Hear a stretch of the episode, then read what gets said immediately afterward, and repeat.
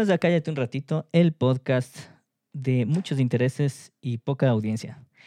Hoy estoy con un invitado muy especial, am, con quien he querido conversar desde hace muchísimo tiempo y hoy en parte gracias a la pandemia se ha facilitado poder conversar con él.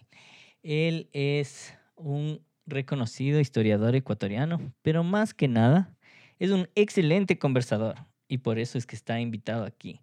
Eh, para los que han seguido el podcast de largo tiempo, él también resulta ser el papá de Juan Pablo, que también aparecía en este podcast antes. ¿Cómo está? Estoy con Carlos Landazuri. ¿Cómo está, Carlos? Muy bien, Jaime, muy agradecido de que me hayas invitado a tu programa. Eh, tú sabes que a mí me gusta hablar de las cosas que me interesan, así es que me siento muy bien cuando alguien se interesa en lo mismo que yo. sí, como todos, yo creo. Y sí, pues usted tiene fama de muy buen conversador. Tengo entendido que sus clases de historia siempre eran muy interesantes para sus alumnos y por eso sus alumnos le siguen queriendo años después de haberse graduado, ¿no? Sí, y yo los quiero mucho también por la paciencia que me han tenido. Y yo sigo eh, eh, dando clases en la universidad y espero que pues algo pueda enseñar todavía. Ya estoy en mis últimos uh, tiempos de profesor, pero, pero lo disfruto plenamente todavía. Pero usted es, además de conversador incansable, es trabajador incansable, al parecer. Eh, yo digo que soy propiamente un vago, pero ¿Ya? que... ¿Cómo le- es eso? porque, eh, digamos, apenas puedo, no hago nada, ¿no? Pero, pero considero que eso es muy malo y entonces combato mi vagancia con trabajo. Ah, ¿por qué se...? Uy, pero a mí en cambio nunca me llega el momento de, de- de hacer algo porque toca. Yo sí, yo soy un vago más sincero, la verdad. Mientras más puedo vaguear, más lo hago. Pero bueno, yo le había invitado, o sea, me había ocurrido la idea de conversar con usted justo para hablar un poco sobre la pandemia que estamos viviendo y ponerlo un poco en contexto histórico. Ah, Porque, por ejemplo, yo una, yo recientemente vi una noticia con unas fotos eh, sobre Italia que me hizo sentir de, de maneras extrañamente me hizo sentir bien, verá. La noticia era que en algunos pueblos de Italia estaban volviendo a utilizar unas pequeñas ventanitas que las llamaban ventanas de vino, que se usaban para vender vino y, y comida y otras cosas durante la peste En la, en la Edad Media. Y que, claro, habían caído en desuso y quedaron como una curiosidad estos edificios, pero que este año las volvieron a utilizar y las estaban volviendo a utilizar para vender cosas y montar tiendas. Y me dejó esa sensación un poco, como le digo, agridulce, porque si, si bien es, digamos, triste que se vuelva a tener que utilizar esto, también me, me hizo sentir como esta idea de que las cosas vuelven y que, que ya hemos enfrentado estas cosas iguales antes y ya igual salimos, como un, un cierto recordatorio de la resiliencia humana, me parece. Ajá. Sí, sí, Entonces, sí, sí. eso también me inspiró como a hablar como, ¿qué, ¿qué le parece a usted? ¿Qué ha sentido para empezar? En, al vivir un momento así de claramente histórico, digamos, porque esto es una cosa que siquiera en 100 años no se ha vivido algo parecido. Así es, Y exactamente. ni siquiera, en mi caso, ni siquiera mis bisabuelos llegaron a vivir lo, la anterior. Ya. Entonces sí es un evento único, ¿no? ¿Y que, cómo Sí. se ha sentido usted? ¿Cómo le ha visto mientras se ha ido desarrollando? ¿Qué ha ido sintiendo o qué ha ido pensando? A ver, la primera cosa que se me ocurre es que esta pandemia nos ha sorprendido y nos ha golpeado a todos. Por ejemplo, cada uno de nosotros, eh, o al menos ese es mi caso, conoce algún familiar o amigo que ha fallecido a causa de la pandemia. A otros que han quedado con serias afectaciones a su salud. Y a, a- a muchísimos que han sido golpeados económicamente, ¿no? Desde la disminución de los ingresos hasta la pérdida de sus empleos, con todas las secuelas eh, graves normalmente que, que trae eso, ¿no? Y a los que hasta ahora por lo menos no hemos tenido ninguna de esas circunstancias, de todas maneras nos tiene presos en la casa en una situación eh, extraña que nunca pensamos vivir, ¿no? Ajá. Entonces, eh, no puedo decir otra cosa, sino que eh, me siento sorprendido y golpeado por esta pandemia del COVID-19. ¿En, ¿En, algún momento hubo alguna cosa que le hizo pensar a usted como, ah, esto es un evento, esto va en serio, digamos? No va a ser una cosa pasajera, sino que es un evento histórico de la magnitud que ya ahora ya entendemos. ¿Hubo algo que a usted en las noticias le llame la atención y eh, diga como, ah, esto es único? Sí, eh, tal vez la cuestión era eh, los efectos de la pandemia suben y suben y suben y suben. Y se decía, pero ya, por decir así, en mayo será mucho menos y a finales de mayo será mucho menos. Y resulta que era más. Entonces en abril, entonces en junio. Entonces, allí yo dije, bueno, esto está aquí en realidad eh, para quedarse por lo menos un buen tiempo y es una cuestión muy seria que, como conectando con lo primero, que nos va a afectar a todos.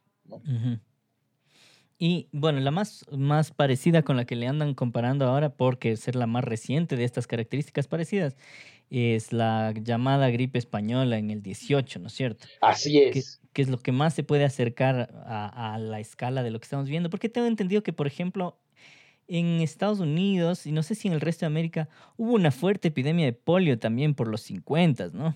Claro, pero, pero yo lo pondría en términos más generales, ¿no? Ese mito famoso que se repite en, en, en, todas las religiones, pero claro, nosotros lo tomamos del Apocalipsis, ¿no es cierto? Los cuatro jinetes del Apocalipsis, que, que son en realidad tres y uno que no se sabe quién es. ¿no?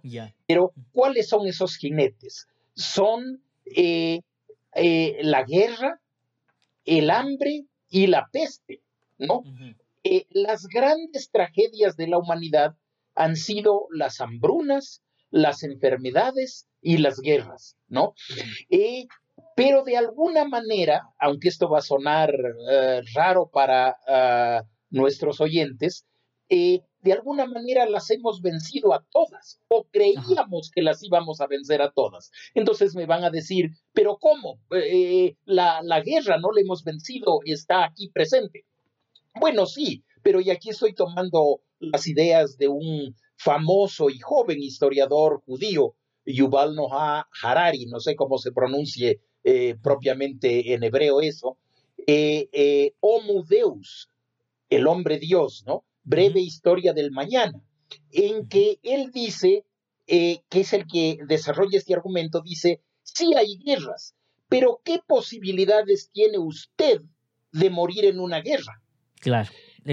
La proporción de afectados es muchísimo menor. Eh, casi no existe. Él, él dice, yo soy judío, vivo en uno de los sitios más conflictivos de la humanidad actual, pero sin embargo, mi posibilidad de morir en una guerra es pequeñísima, ¿no? Exacto. Eh, lo mismo el hambre. Todos, todos los días tenemos eh, eh, noticias de que en tal parte hay una hambruna terrible y etcétera. eso es cierto. Y que la gente se muere de hambre también es cierto. Pero en general, y es también una frase de, de Harari, dice, es más posible que nos muramos a consecuencias de comer demasiado y demasiado mal, como por ejemplo tomar colas con muchísima cantidad de azúcar hasta que finalmente nos da una, una diabetes y de eso nos morimos, antes que morir de hambre. ¿No? Eh, la, la, humanidad ha llegado a un punto en que produce más alimentos de los que necesita, ¿no? Eh, que la tenemos mal distribuida, por supuesto, pero, pero, ah, pero en general, ¿no? Eh, y la peste, él dice, la peste es cosa del pasado. Claro que ahora alguna gente se está burlando de él y dice, bueno, eh, vea, señor Harari, ojalá no le toque a usted el COVID y no se muera del COVID, ¿no? Porque si eso le pasa, va a enterarse de que no es tan del pasado. Pero quiero decir, la última gran peste fue precisamente la gripe española que mató entre 1918 y 1920 unos 40 millones de personas. Dicen, ¿no? Porque las estadísticas sobre esto siempre son muy inexactas, Claro, y más aún cuando les agarró en medio de la Primera Guerra Mundial. Entonces creo que hay mucho secretismo respecto a los verdaderos impactos de esa pandemia. Claro, mejor dicho, les agarró al final de la Primera Guerra Mundial. Pero es curioso, por ejemplo, para nosotros, eh, eh, ahora ya no tanto porque después vino la segunda que fue peor, pero durante muchos años quedó la Primera Guerra Mundial como la Gran Guerra, y así se la llamaba, porque nunca había matado ninguna guerra en la historia de la humanidad, tantos como mató la Primera Guerra Mundial, de 1914 a 1918. Pero sin embargo, la gripe española en dos años mató al doble de personas que lo que mató la guerra, ¿no? Entonces es, es, una cosa enorme lo de la gripe española, eh, que es la última gran eh, pandemia que ha experimentado la humanidad en su conjunto. Y que de paso la experimentó con una ciencia no tan desarrollada como la nuestra, pero sí muy desarrollada, que ya le permitió entender. Por ejemplo, ya nadie decía, esto es un castigo de Dios, o, cosas así, que siempre se dijeron, ¿no? Sino se la, se la clasificó como una enfermedad causada por un virus, etcétera, ¿no? Eh, y desde entonces la ciencia médica, la ciencia de la microbiología, eh, las ciencias de la vida en general han estado esperando otra pandemia.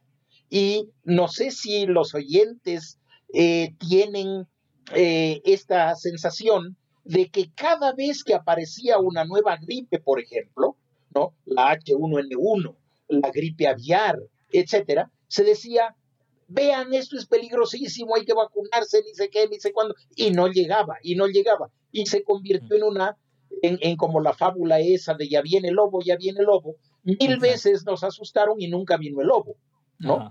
Entonces, pero ahora sí vino, ¿no? Este sí es el lobo cuando nadie eh, lo sospechaba. Eh, se repite exactamente la, la fábula del lobo, ¿no? Exacto.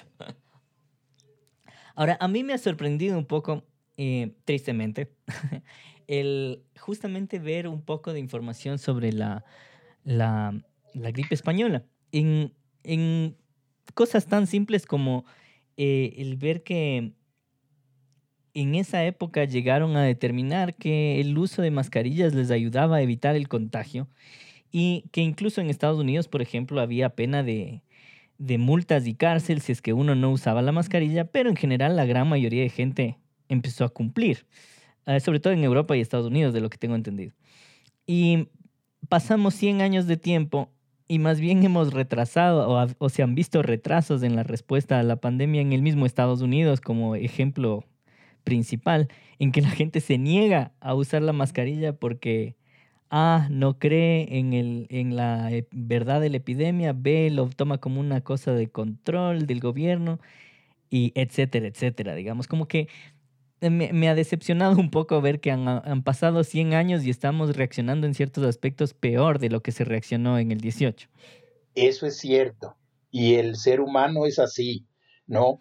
Eh, y cuando no sufren carne propia, no aprende, ¿no? Y entonces nosotros, digo, todas las generaciones que estamos vivos ahora, como dijiste tú al comienzo, no hemos experimentado algo, algo así en nuestras vidas ni en las vidas de nuestros padres, es decir, de las personas que nos pudieran haber contado cómo era, ¿no es cierto? Y entonces hay, digamos, en el Brasil, en los Estados Unidos, no solamente gente, sino los mandatarios que, que, dicen esto no es nada, esto hay que pasar, lo más importante es la economía, no sé qué, ¿no es cierto?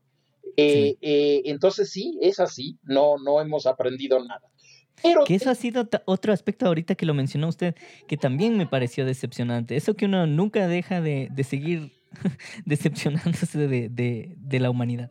En que se ha, se ha visto clarito con esta pandemia, me parece a mí, como que los capitalistas ya sacaron los dientes y las garras, pues casi abiertamente en muchas actitudes, muchos mandatarios han dicho, casi literal, lo que importa es el capital y no las personas. Claro, Claro, lo disfrazan diciendo, ¿no es cierto? Y que es que sin plata se van a morir más gentes por falta de plata que por el virus. Claro, lo, cual es un argumento falaz también. Claro, es falaz, es falaz. Pero eso nos lleva a decir que lo que estamos experimentando, que comenzando, que comenzamos diciendo que nos ha sorprendido y nos ha golpeado, en realidad es una pandemia relativamente suave. Porque por suerte. Por suerte, desde luego, claro. El COVID-19 resulta que no es tan letal. Mata a un pequeño porcentaje de los infectados, ¿no es cierto? Mm, ah, se ha discutido qué porcentaje, pero en todo caso es menor al 5%, según, según entiendo, ¿no? Eh, y luego, ¿a quién mata? Mata a los viejos, por ejemplo, yo sería un candidato, eh, o a las que tienen enfermedades preexistentes, que normalmente son los mismos viejos. Mientras que a muchas personas, a muchas otras personas, especialmente los jóvenes y fuertes, eh, pueden superarla e incluso la superan sin tener síntomas, ¿no? Tanto que, que los asintomáticos se han convertido en un verdadero peligro porque no lo saben y contagian a los demás, ¿no? Eh, y entonces, desde esta posición, en cambio, adoptando una visión que de antemano la podríamos llamar como fría, desalmada o tal vez eh, capitalista.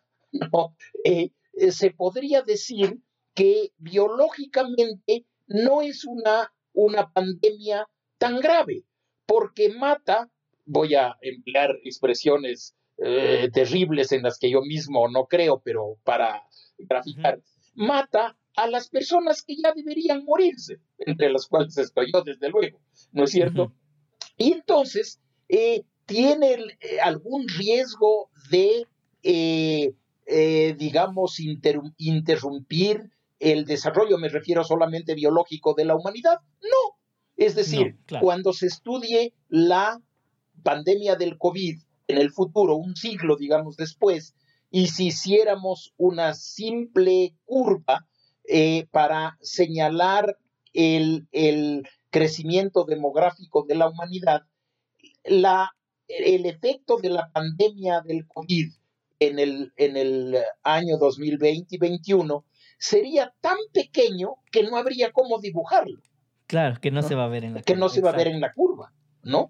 Eh, eh, y frente a lo que ha sido la experiencia de la humanidad, pensemos la propia gripe española, pensemos eh, la peste negra en la Edad Media en Europa, que mató, también las estimaciones son muy variables, pero se dice entre una tercera y dos terceras partes de los europeos murieron por la peste negra, ¿no?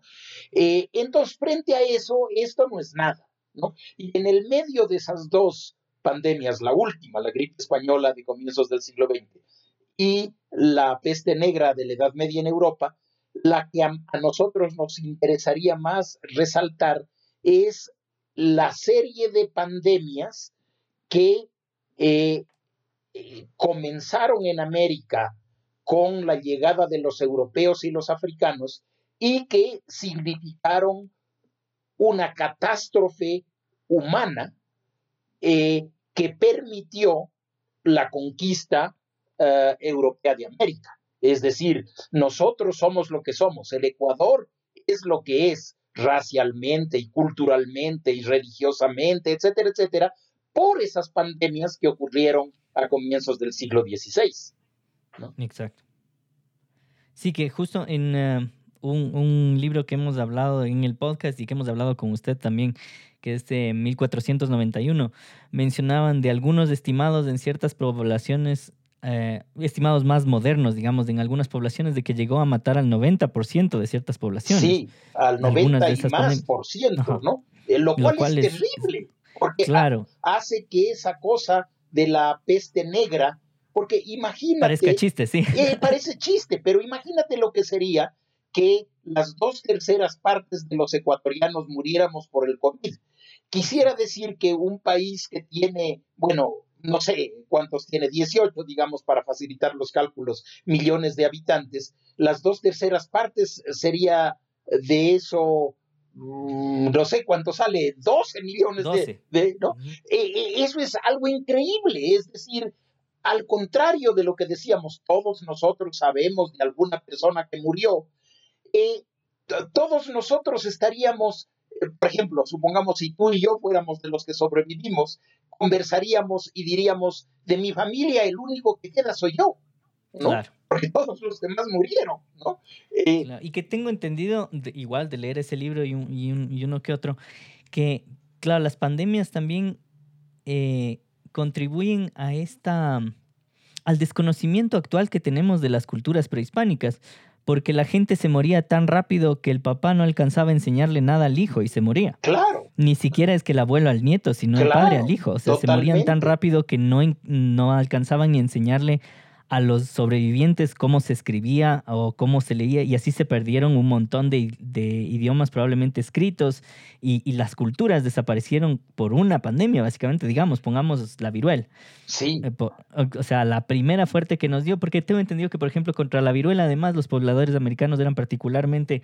Eh, débiles o susceptibles por el haplotipo, que básicamente su suerte estaba echada desde que cruzaron Bering. Exacto, exacto, porque eh, fíjate cómo son estas, eh, eh, en todas las especies vivas, cuando una, una especie se desarrolla en una parte, por ejemplo, digamos en una isla solitaria en medio del mar, allí se desarrollan también los enemigos de esa especie. Por ejemplo, para ponerlo así en fácil, si se desarrollan los ratones, entonces asoman los gatos y los gatos tienen un éxito enorme porque hay tantos ratón que con solo abrir la boca uno se les mete eh, en la boca y cierran y ya tienen el almuerzo, ¿no es cierto? Hasta que se llega a un equilibrio, porque digamos, en ese sentido los gatos van a crecer tanto que de pronto ya no hay que, ratones eh, comer y finalmente se equilibra. Entonces hay un, número de ratones y de gatos más o menos equilibrado, ¿no es cierto? Eh, entonces, cuando los primeros seres humanos cruzaron Bering, se habla de hace 100 mil años hasta hace 13 mil años, algo así, eh, abandonaron eh, eh, el viejo mundo, que a la larga es un solo continente, Asia, África, Europa, en donde se habían gestado todos los enemigos los microorganismos que eh, eh, mataban a la larga a los seres humanos, ¿no es cierto? Eh, y entonces los americanos llegan a un continente que podría llamarse el paraíso terrenal al revés, porque aquí no fue creado el ser humano, pero aquí se desarrolló perfectamente porque no tenía enemigos, ¿no? Simplificando un poquito. Y cuando de pronto esa, ese aislamiento de América se rompe en 1492, eh, llegan de golpe todas las enfermedades europeas, europeas, asiáticas, africanas, eh, y atacan de golpe al, al, ser humano en América y el, y, el, y el ser humano americano no tiene ninguna defensa. ¿Cuáles son las defensas? Una, la biológica su sistema inmunológico, que como no había tenido, por ejemplo, viruela nunca, ningún indio americano tenía defensas contra la, la, viruela, pero tampoco tenía la otra defensa, que es la defensa cultural. Lo que tú decías, por ejemplo, eh, la creación de estas ventanas de vino en, en Italia, que servían para eh, pasarse la comida, etcétera, sin que se contagien la peste, ¿no es cierto? No había nada de eso. Por ejemplo, la idea de aislar a un eh, enfermo no existía. Entonces, eh, tanto durante la enfermedad como en el duelo, etcétera, se reunían grandes cantidades de gente para despedirlo, para llorar, para, etcétera, y eso hacía que la peste se, se, propague mucho más. La viruela, en efecto, es la, la que lleva la bandera pero es que hay muchas otras que casi no se conocen. Para esto, yo quisiera decir, por ejemplo, cuántos ecuatorianos han muerto por COVID-19. Y la respuesta es no sabemos, porque de lo que sabemos sería solo aquellos que les hicieron la prueba. Exacto. Pero a los que no les hicieron, se sospecha que tal vez pueda, pueda tratarse de COVID, pero nada más. Por esas discrepancias en las muertes en registro civil, por ejemplo. Allí es, es, una, una, cuestión totalmente indirecta, pero más exacta, ¿no? Entonces, ahora, cuando preguntamos hace 500 años, eh, a partir de 1532 en el caso uh, del Ecuador, eh, ¿quién murió de qué? Es imposible. Primero, no habían las pruebas. Segundo, no habían médicos. Tercero, lo que se conservan son unos relatos totalmente inexactos eh, eh, que, contaban de distintas pestes. Entonces no se sabe. Pero lo que sí sabemos es que ciertamente la viruela fue un asesino terrible. La gripe, las distintas clases de gripe, a la larga el COVID, al menos hasta donde yo logro entender, es una clase de gripe. Eh, las, las, miles de, de, variaciones de la gripe que llegan al mismo tiempo. Una serie de las que en Europa se llamaban las enfermedades infantiles, que le daban prácticamente a todo niño y las eruptivas. las eruptivas, ¿no? Entonces todo eso llega de golpe y, naturalmente mata millones, como tú muy bien lo sabes, eh, eh, en algunos casos, mejor dicho, en los casos que han sido bien estudiados, sobre el 90% de la población. Desde luego, no de un solo golpe, sino en el transcurso de varios años, para redondear, podríamos decir, de un siglo, del siglo XVI.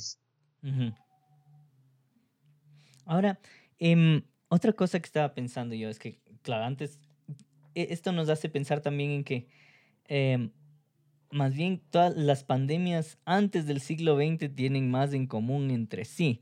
Eh, me parece que la, la, de la gripe española y, y, la actual se distinguen justo en esto de que ya tenemos un conocimiento de qué está pasando. En el caso de la española no había tanto que hacer, pero ya más o menos había medidas y se sabía y se tenía una comprensión casi perfecta, digamos, de qué es lo que está sucediendo. Sí. Sabemos que es una enfermedad, cómo se transmite, etcétera, etcétera. Y me gustaría hablar un poco sobre lo que yo percibo, a ver si es que usted coincide conmigo, en como ciertas características únicas de esta pandemia. La una es que mm, mm, es justo la que decimos, que estamos en un punto de conocimiento que sabemos más o menos exactamente cómo está pasando y nunca, nunca antes en la historia hubiéramos podido reaccionar de forma tan rápida como se está comprobando como en el desarrollo de la vacuna. Y lo otro es que así como nunca hemos tenido tantas herramientas a nuestra disposición para combatirlo, nunca antes pudimos facilitar tanto la propagación como en esta, porque es gracias a la globalización y a la mejora en el transporte y todo esto que se expandió y se volvió una pandemia tan rápido, digamos. Entonces, me parece que son como dos cosas eh, bastante únicas y la tercera tal vez podría ser la reacción, porque sí causa una reacción a nivel mundial con diversos grados de efectividad, pero tiene un, un, impacto porque la gente responde a la enfermedad que no había ocurrido antes. No sé si, eh, si, está de acuerdo y qué otras cosas le parece que son como únicas de esta pandemia. Yo creo que las ha señalado perfectamente, ¿no? La, la primera, la rapidez, es es casi increíble que, eh, eh digamos, exagerando un poquito, tres meses después de que llega la noticia de que ha aparecido una, una enfermedad medio rara en China, eh, todo el mundo está contagiado, ¿no? E, eso es una velocidad mm, extraordinaria y imposible de imaginar. Es que ahora vivimos como, como se dice, en una aldea global. Entonces todos estamos y nos contagiamos. Y además somos mucho más numerosos, eh, digamos, por ejemplo, en, en, la época de la gripe española, eh, digamos, en el Ecuador habían muchos espacios en donde uno podía caminar sin notar que el país hubiera sido eh, eh, habitado. habitado. por seres humanos, ¿no? Porque ahí estaba el monte, ahí estaba la selva, ahí estaba el río, sí, pero eso no prueba la, la existencia de seres humanos. Y claro, si seguías caminando y caminando, finalmente llegabas a un camino. Ah, dice, ¿quién haría este camino? No, es que aquí debe haber seres humanos, ¿no es cierto? Y llegabas a un pueblo y llegabas a una ciudad y por supuesto, eso ya era evidente. Pero ahora, ¿dónde se podría ir en el Ecuador en donde no haya huellas de la presencia de un ser humano, ¿no? Eh, te vas al páramo más remoto y caminas un poco y por ahí pasa una línea de alta tensión y unas torres, etcétera, ¿no es cierto? Y por último, te quedas un rato más y ves pasar a un avión en el cielo, etcétera, etcétera. O sea, ahora estamos llenando todo el, el, planeta. Entonces, me parece una excelente observación tuya esto de decir, eh, dada la cantidad de gente y dada la forma como vivimos tan interconectados, la primera característica es la velocidad, es, es prácticamente instantáneo, ¿no? Eh, eh, esa, esa es una cosa muy, muy cierta, muy importante. Otra, otra cosa que quería hablar que también me sorprende eh, un poco es esta reacción también que ha habido de, de las conspiraciones y de todo el, el movimiento antivacunas que ha agarrado fuerza también diciendo que obviamente ni siquiera ganamos todavía la batalla en que todo el mundo se ponga la mascarilla y que cumpla las medidas de distanciamiento social, las medidas de sanidad, digamos, básicas para combatir la pandemia. Ni siquiera ganamos esa batalla y ya, ya estamos por enfrentarnos a la otra, que es convencer a la gente de que se vacune. Porque medio que la única solución para volver a una cierta normalidad pre-pandemia es lograr que más del 80% de la población mundial se vacune, según tengo entendido. Así dicen. Y, y, claro, ahorita están, este, ya hay gente que están oponiéndose a esto. Por ejemplo, hay una encuesta que dice que en Estados Unidos aproximadamente el 30% de la población no estaría dispuesta a vacunarse. Con lo cual, si sale una vacuna con un 70% de efectividad y 30% de la población no se vacuna, no llegamos a ningún punto en que la vacuna sirva de nada, porque no se llega a una cierta protección de, de, rebaño y ahí queda. Y se sigue la pandemia mientras quién hasta quién sabe cuándo. Y yo tengo la teoría de que estos movimientos antivacunas y demás son, son culpa de mi generación. Y, y, le explico por qué. Y me puedes decir si estoy equivocado. Según yo, mi generación es la primera que crece en este mundo mágico en el que uno está casi seguro de que va a vivir y va a vivir sano. Eh, no conocemos la cantidad de, de mortandad y de, de, enfermedad y de mortandad infantil de generaciones anteriores. Porque nosotros ya somos tal vez la primera generación en la cual el uso de vacunas está casi generalizado. Y uno ni bien está chillando eh, cuando acaba de nacer, ya le están chantando vacunas. Mientras que ustedes, su generación sí llegó a ver gente que se enfermaba de viruela, gente que estaba con los efectos de la polio, eh, hermanos que se morían cuando eran chiquitos, muchos hermanos que no llegaban a, la adolescencia, por ejemplo. Y este hecho de que mi generación no haya visto eso, es la que hace que surjan entre mi generación estas personas de pensamiento mágico de, ah, es que no, no hay para qué vacunarse si no hay enfermedades allá afuera, digamos. El hecho de si yo no lo he visto en mi vida no existe. No sé qué le parece eso, porque yo creo que ese es un cambio drástico que hay de su generación a la mía y que hace que desde mi generación más o menos, ¿no? Es la, la primera en la historia de la humanidad que no le teme a un montón de enfermedades. Mientras que antes era lo más común.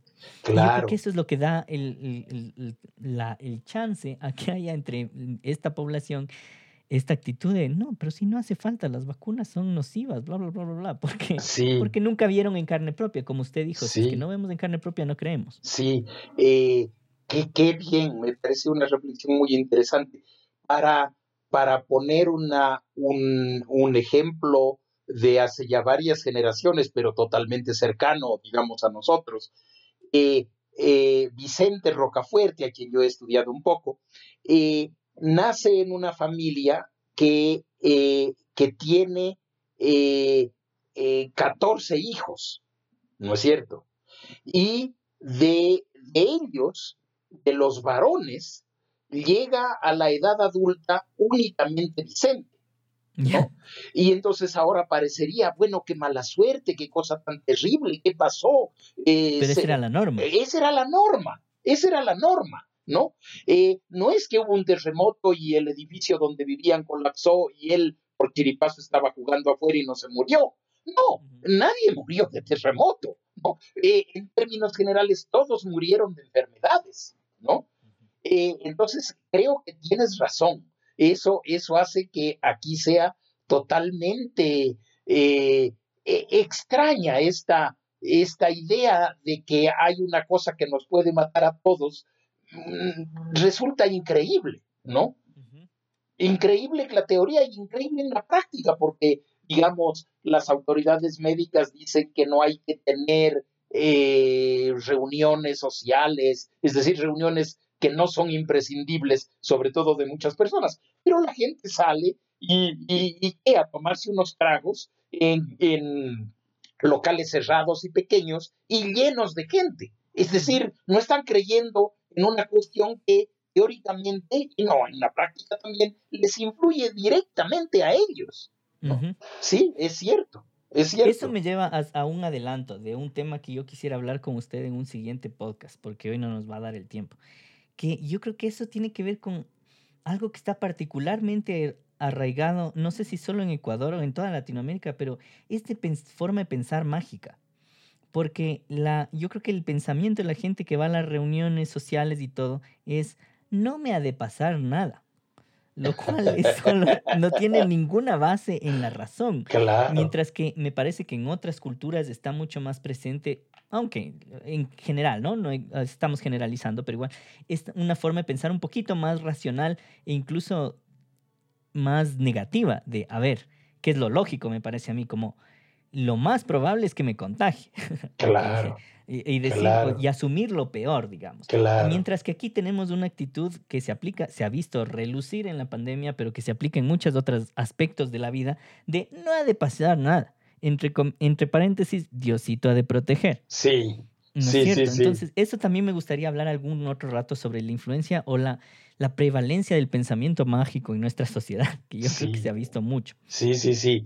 Eh, sí, eh, bueno, quedemos para alguna otra ocasión de, verlo, pero aquí me parece que es importante eh, quizá decir por lo menos una palabra respecto desde cuándo existen las vacunas, ¿no? y, por qué se llaman vacunas. Y, y la respuesta así en fácil es que existen solamente desde eh, eh, finales del siglo XVIII y comienzos del siglo XIX, es decir, cuando estaba prácticamente colapsando el imperio español, ¿no es cierto? Eh, y se llama vacuna porque se descubrió que las vacas eran inmunes a lo que quiera que haya sido, digamos, porque no había todavía microscopios que, permitieran ver a los microorganismos que causaba la enfermedad. Entonces, cultivando eso en, eh, eh, a partir de las vacas, eh, se crea esta cuestión que se llama vacuna, ¿no? ¿Y cómo se la difunde? Se la difunde en una forma que ahora también nos resulta increíble, porque ya se habla de que en Argentina y en México se van a, a, desarrollar, no a desarrollar, a fabricar estas vacunas y que van a ser distribuidas, etcétera, etcétera. Bueno, allí estas vacunas eh, tenían que conservarse eh, vivas en una persona, ¿no? Y, entonces, por ejemplo, si es que, si es que aquí en Quito teníamos, digamos, tú y yo, eh, habíamos sido vacunados contra esta enfermedad y queríamos difundir en Guayaquil, teníamos, tenían que llevarnos a ti y a mí a Guayaquil para sacarnos a la larga sangre y con eso inocular a los guayaquileños, en este ejemplo tonto que estoy poniendo, para que ellos también se curen.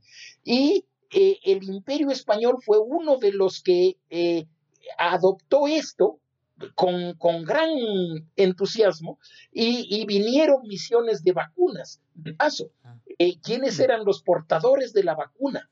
Eran los niños huérfanos sacados de los eh, orfanatos españoles a los que se los vacunaba, se les inoculaba esta cuestión y se los traía para difundir la vacuna en América, en las Filipinas, etc. Y así se fue. Y, a la larga, a partir de ese esfuerzo realizado en los últimos años del, régimen colonial español, se empieza a erradicar la, vacuna, la, la viruela y la viruela es la primera enfermedad que desaparece de la faz de la tierra. ¿No? Claro, primera y única hasta aquí. Hasta aquí. el, la poliomielitis también dicen que ya está a punto de, ¿no? Sí, está a punto de y lastimosamente de vez en cuando da pasos para atrás y mucho tiene que ver con la religión y la ignorancia también. Sí, sí, sí, sí. Porque tengo entendido que, por ejemplo, cuando había campañas de vacunas en Pakistán y Afganistán, que son dos de los lugares donde queda endémico, muchos eran atacados por los talibanes. Claro, claro. Y asesinados. Entonces, seguimos luchando no solo contra la enfermedad, sino contra la ignorancia humana. Sí, sí, sí, sí, sí, sí. Eh, de todas maneras, como tú dijiste, otra de las características de esta pandemia es la velocidad de la respuesta científica. Eh, no solamente en las mascarillas, no solamente en el aislamiento social, etcétera, sino precisamente donde más se ve es la fabricación o el desarrollo de vacunas, ¿no? Todavía no, no tenemos ninguna, pero ya mm. se advierte que el próximo año las tendremos. ¿No es cierto? Que es un tiempo récord. Es un tiempo que nunca en la historia de la humanidad siquiera se ha igual, no igualado imposible, pero ni siquiera se ha acercado, ¿no? ya te digo, desde que se descubre la vacuna contra la viruela hasta que se radica la, la, la viruela, pasan dos siglos. Dos y pico de siglos, ¿no? Eh, eh, ahora, esa es otra cosa tremenda, ¿no? Increíble. Si es que, si es que, por ejemplo, por decir, para mencionar el, mismo personaje, si le decíamos a Vicente Rocafuerte, vea, eh, yo puedo ver el futuro y le cuento que esta enfermedad que mata a algunos de sus parientes, de paso, como de todo el mundo, va a ser erradicada y en el, en el siglo XX ya no va a existir. Usted puede querer morirse de viruela, pero no puede porque ya no existe. claro. Él no hubiera creído. Rocafuerte era un tipo ilustrado, culto, inteligente, etcétera, ¿no? Pero no hubiera podido creer, nos hubiera dicho si los dos le contábamos, están locos, ¿no? Claro. Bueno, pero eso lo, lo, lo vivimos ya, ¿no? Claro, y nos hubiera dicho, ¿y cómo llegó la enfermedad a Ecuador? Y hubiera dicho, vino volando en unas máquinas. Cruzando el océano por los aires. Pero bueno, ahora estamos también. Mm, sería interesante si es que algún rato puede que vea, hay varios videos, por ejemplo, eh, que me parecen buenos de Bill Gates, explicando un poco cómo esto de la pandemia porque él está involucrado a través de su fundación ya varios años justo en campañas de vacunación en el tercer mundo y en otras iniciativas de salubridad y así. Entonces, como que a la fuerza se ha vuelto un poco un experto en estas cosas, sobre todo en la logística de, la vacunación y el combatir una enfermedad. Y también se volvió medio famosito últimamente en las pandemias porque hace cinco años él dio una conferencia en la que decían que la una cosa que él más temía para el futuro de la humanidad era una pandemia y explicaba los modelos que tenían respecto a, los niveles de contagio y a cómo debería haber la respuesta y bla, bla, bla. Y decía a, él, a mí, a la, el holocausto nuclear no me preocupa, el terrorismo es secundario, etcétera. Lo que más me preocupa y me quita el sueño, decía literalmente, es una pandemia mundial. Entonces, claro, algunos medios le hicieron como, ah, Gates predijo el COVID-19, que no hay tal, obviamente. Pero bueno, él decía que, claro, tenemos, ahorita le decimos la pandemia y que tenemos que empezar a llamarle la, esta primera pandemia, porque, que bien no es primera, pero de los tiempos modernos, porque él está convencido de que en, en el espacio de unas pocas décadas va a haber una segunda de la misma magnitud y tercera y cada vez van a haber más, por, en parte por la destrucción de la ecología y por el continuo avance de la interconexión humana. Y como decíamos, tuvimos suerte de que esta ha sido relativamente liviana para lo que pudo haber sido en cuestiones de muerte y que debería servirnos como un ensayo, ¿no? Como el ensayo para una más fuerte y para prepararnos y, tener ya un plan de acción el, el rato que se desarrolle la siguiente. Yo le tengo poca fe a eso de que la humanidad aprenda, porque aunque tengo la idea de que aprendemos a tropezones. Ahora, ¿usted cree que vamos a estar un poco o algo significativamente más preparados para la segunda pandemia o nos va a coger igual de desorganizado y caótico que esta? A ver, allí yo me atrevería a decir lo siguiente. Eh, eh, Bill Gates no estaba solo en esta predicción de que... Eh, no, exacto. en cierta forma, desde la gripe española, es decir, casi exactamente un siglo, bueno, exactamente de, 1920, eh, la ciencia médica nos ha estado advirtiendo que van a haber pandemias, solo que las pandemias resultaron un fracaso, digamos, ¿no? Claro, muchos se lograron controlar de manera efectiva antes de que se hagan eh, pandemias. exacto. Y Como el ébola hace poco, no sé si se acuerdan. Exacto, ¿no? O, incluso el SIDA, eh, varios tipos de gripe, etcétera, no llegaron a ser. Pero, pero esa es ciertamente una, una, una amenaza latente. Eh, aquí te quisiera contar de este mismo Harari que dice que los desarrollos científicos son tan grandes que en el siglo XXI el, ser humano conquistará la inmortalidad, ¿no? O sea, no nos moriremos, ¿no? Lo cosa, cosa casi increíble, ¿no? Porque resulta que eh, tienes un grave defecto cardíaco bueno, te pone un corazón, ¿cuál es el problema? Claro, ¿cuál es el lío? O, le crían un nuevo corazón en un invernadero de corazón. Exacto, ¿no? Y entonces, eh, etc. Ni, nos imaginemos en eso, ¿no? Pero yo sí creo que pueden haber eh, muchas otras pandemias. Y tu pregunta, ¿la, la, la humanidad aprende? Y yo diría, eh, la mayoría de la gente no aprendemos, ¿no? Pero hay gentes que sí, eh, los microbiólogos, los médicos en general, sí van a sacar lecciones. ¿Lograrán llegar esas lecciones y ese aprendizaje a políticas públicas? Esa es, una gran pregunta que no me atrevería a, contestar, ¿no?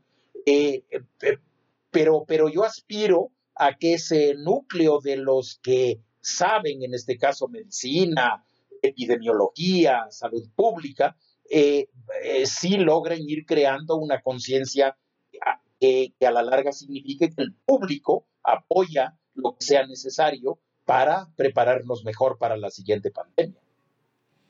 Claro, pero al público en general, entonces usted comparte conmigo en no tenerles mucha fe. No, no, no, no, no, no. Digamos, eh, apenas nos vacunemos, eh, organizaremos la siguiente fiesta para celebrarlo. a lo mejor resulta que la vacuna eh, no resultó tan efectiva como, como se decía y, hay que esperar a la siguiente, ¿no? Que esperar quiero decir unos sobre la tierra y otros bajo ella, ¿no? Claro. Yo, lo último que ahorita se me ocurría también es eh, pensar un poco en que mm, a veces los procesos, quienes estudian historia, yo creo que ah, tienden a pensar mucho en procesos y, eh, a apreciar que no es tanto lo que los individuos pueden influenciar el, el decurrir, el, el, transcurrir de la historia, digamos. Sí, cada uno tenemos un impacto que acumulado influye, pero por lo general, pocos individuos, digamos, que cambian el, destino de millones, ¿no? Pero me parece como interesante ver un poco em, a, Trump como un individuo de influencia nefasta en esta pandemia, que comparado, por ejemplo, a Obama, que sin ser un santo tampoco reaccionó de formas distintas, porque no sé si usted sabía, por ejemplo, para la epidemia de ébola, Obama organizó todo un equipo especial del Centro de Control de Enfermedades y envió médicos a, África mucho antes de que se expanda la, enfermedad. Y eso ayudó a que no, básicamente no salga de África y no salga de dos que tres países, ¿no?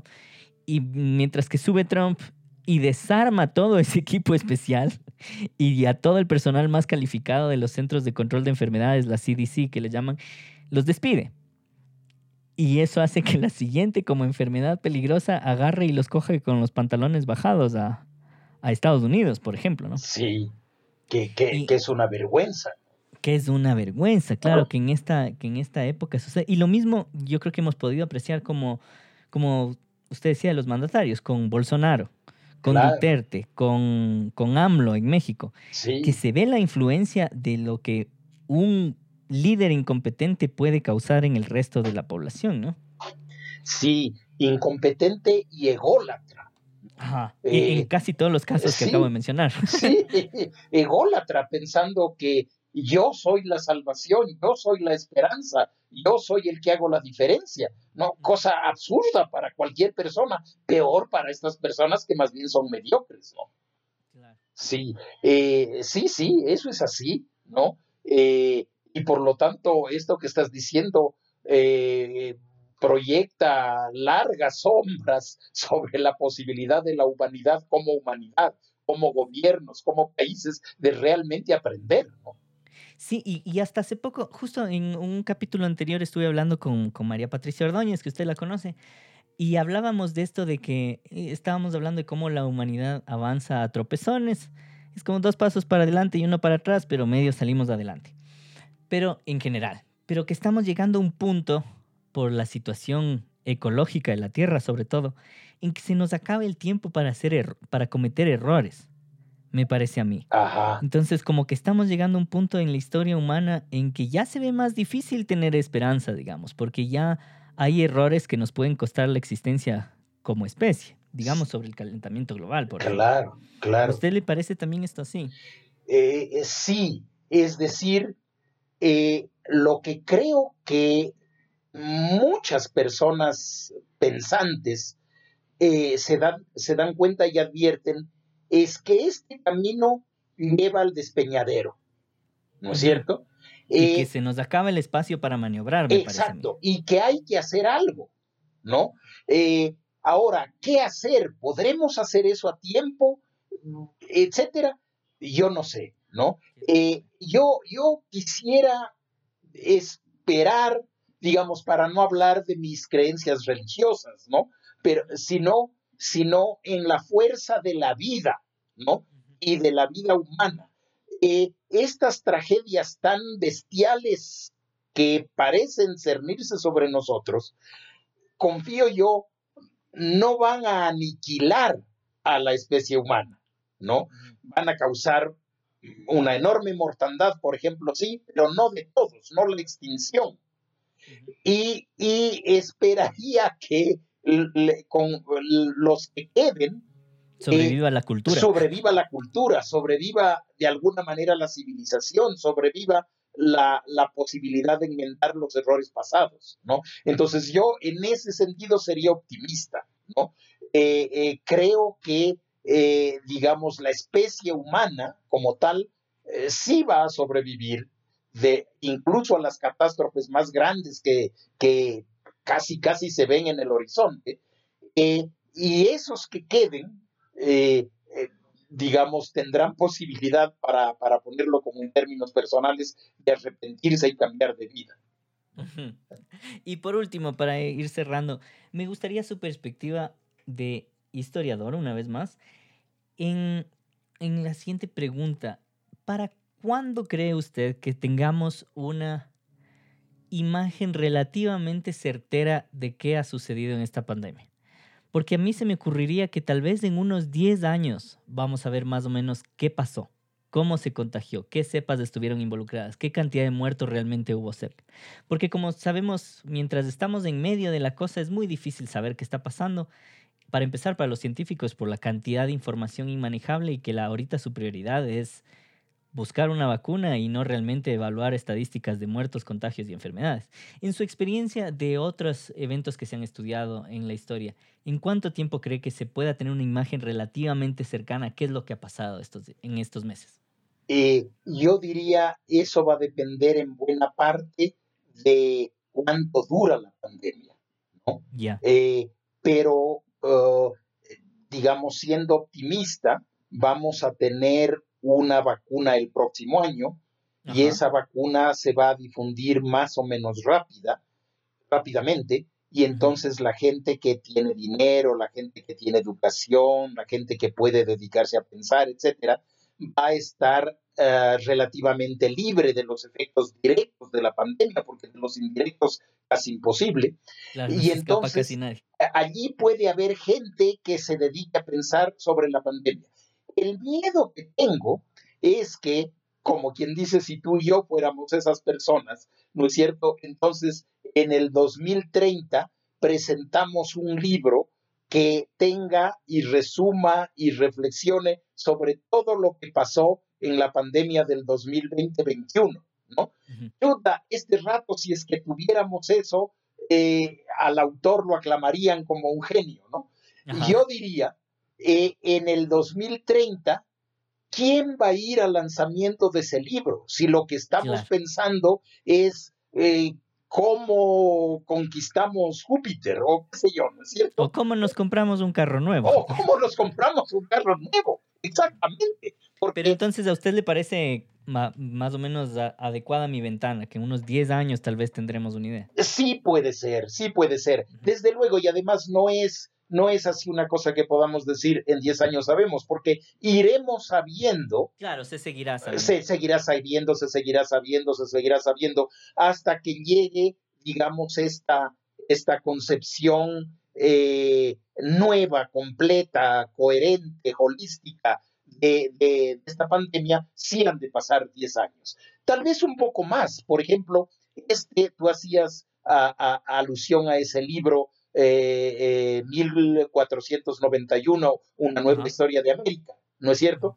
lo, lo, que maneja ese libro es una, una data que comenzó a eh, organizarse en 1972 con un libro mucho más importante, que es un, libro que yo no sé si se ha traducido al castellano, no conozco, pero que en inglés se llama eh, El intercambio colombino, ¿no?